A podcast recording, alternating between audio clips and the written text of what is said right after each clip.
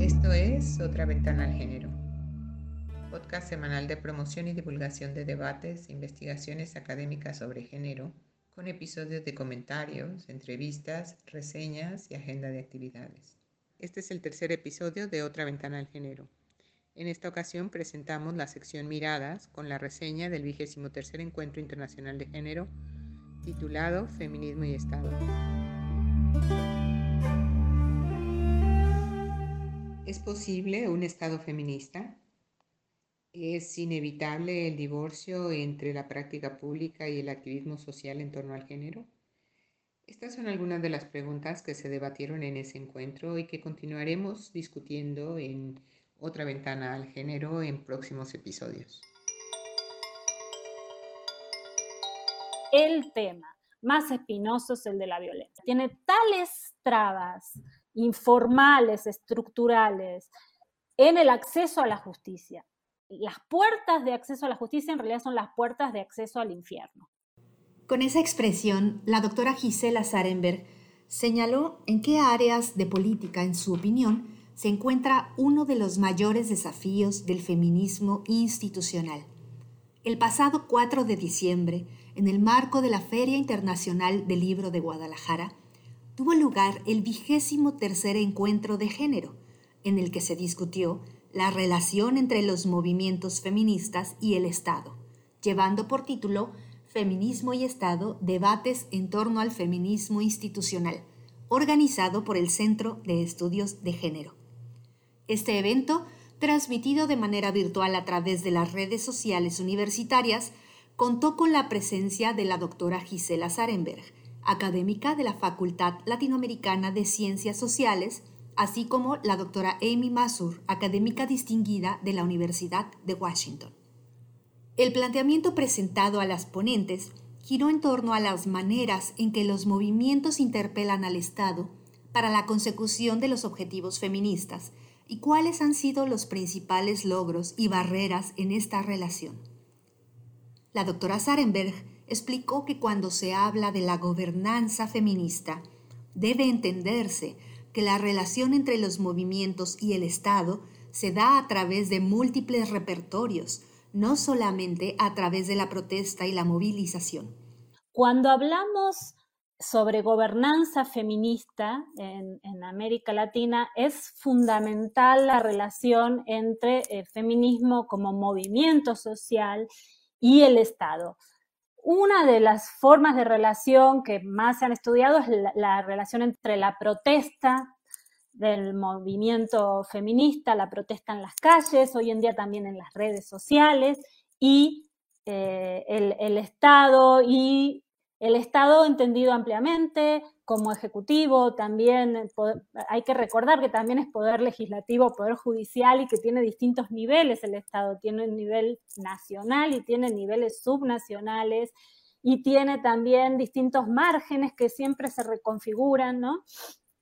Estamos hablando de un, de un animal, podríamos decir, de un bicho muy complejo, fragmentado, mucho más heterogéneo e incoherente de lo que se suele pensar. Entonces, en esta relación, eh, esta es la relación más típica que por ahí en América Latina se observa, pero en realidad hay muchos otros repertorios de acción, que podríamos llamarlos repertorios de acción socioestatal, que son canales comunicantes entre movimiento feminista y Estado. Entre esos repertorios, ella identifica al menos tres. Uno, la política de proximidad.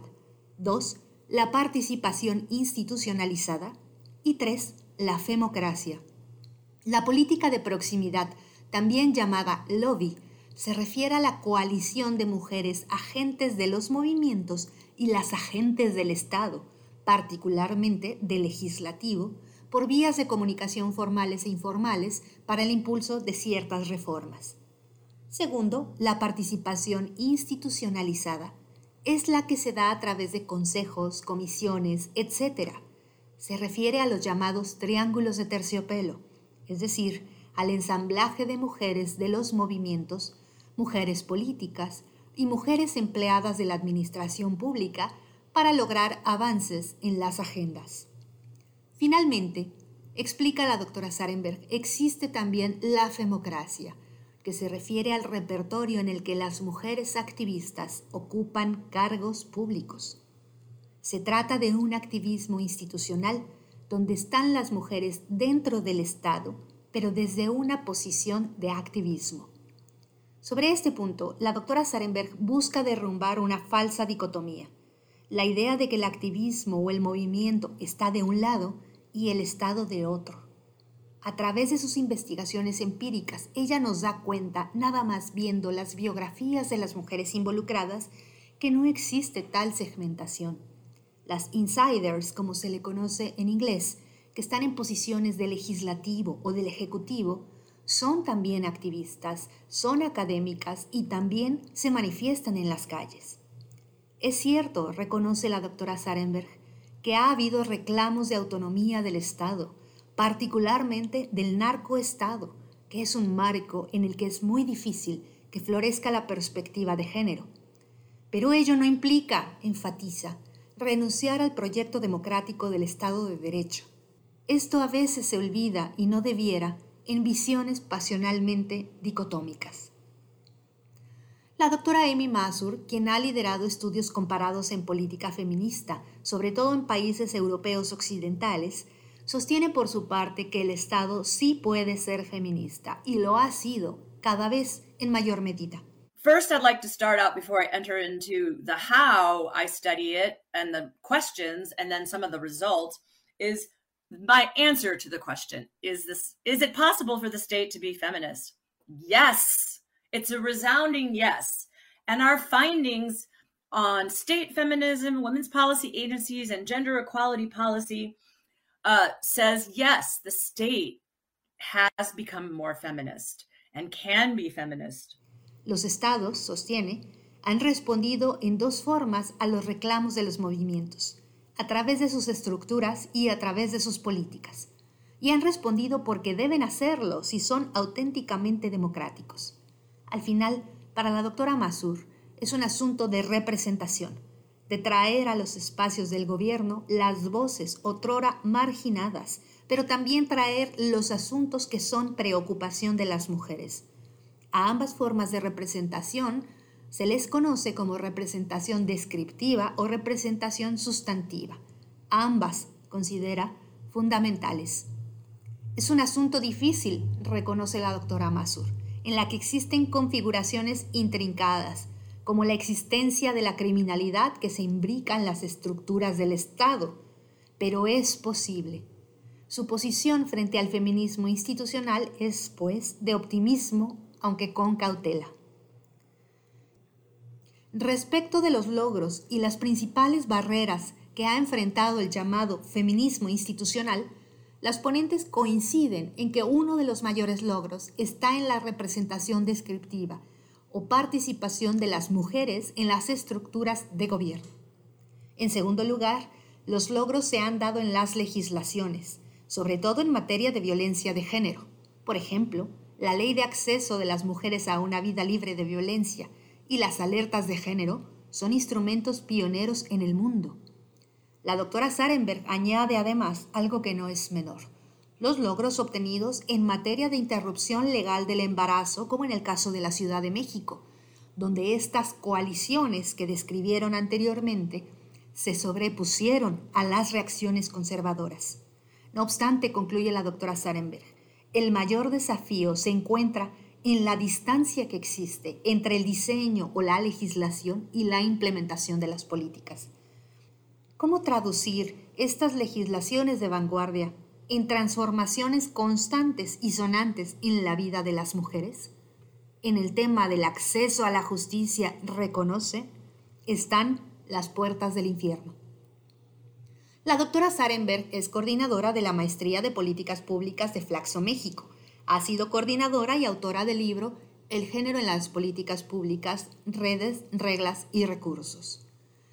La doctora Amy Masur es por su parte consultora de las Naciones Unidas y líder de redes internacionales como Gender Politics and the State y Gender Equality Policy in Practice. Es coautora con Dorothy McBride del libro The Politics of State Feminism, Innovation in Comparative Research. El evento en su totalidad puede ser consultado a través de las redes sociales del Centro Universitario de Ciencias Sociales y Humanidades, en la página de la Feria Internacional del Libro de Guadalajara, fil.com.mx, y en las redes sociales del Centro de Estudios de Género, www.facebook.com, diagonal Centro de Estudios de Género-UDG. Asimismo, las ponentes participantes generosamente ponen sus correos electrónicos a disposición de la audiencia para que les escriban.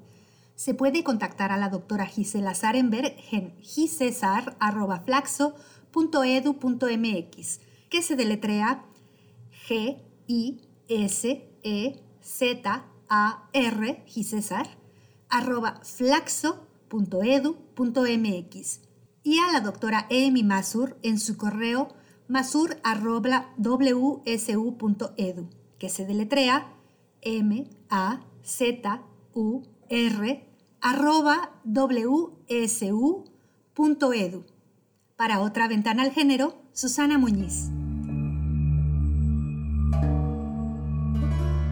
Muchas gracias por tu atención. Síguenos en nuestras redes, Facebook, Otra Ventana al Género, Instagram, Otra Ventana al Género, unido y sin acento, y Twitter, arroba otra guion bajo, ventana. Participaron en este episodio Susana Muñiz y en la producción Mauricio de la Torre. La de la voz, Marisa Martínez, les da las gracias y les invita a escucharnos la próxima semana con otro episodio de otra sección de Otra Ventana al Género.